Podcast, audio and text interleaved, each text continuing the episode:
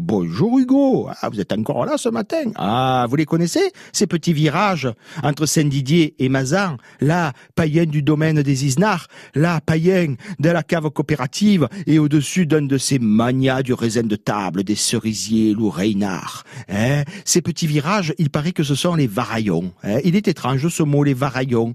Il n'est pas loin de veraillon, hein, qui est une plante aquatique en provençal. Une varaillado aussi. Une varaillado, c'est une bagarre dispute. Mais Akeu qui m'a parlé des Varayoun, il n'est pas originaire de la région. Peut-être que ces virages, au départ, c'était plutôt les viraillons. Hein. Les viraillons pour petits villages, là, ça va bien.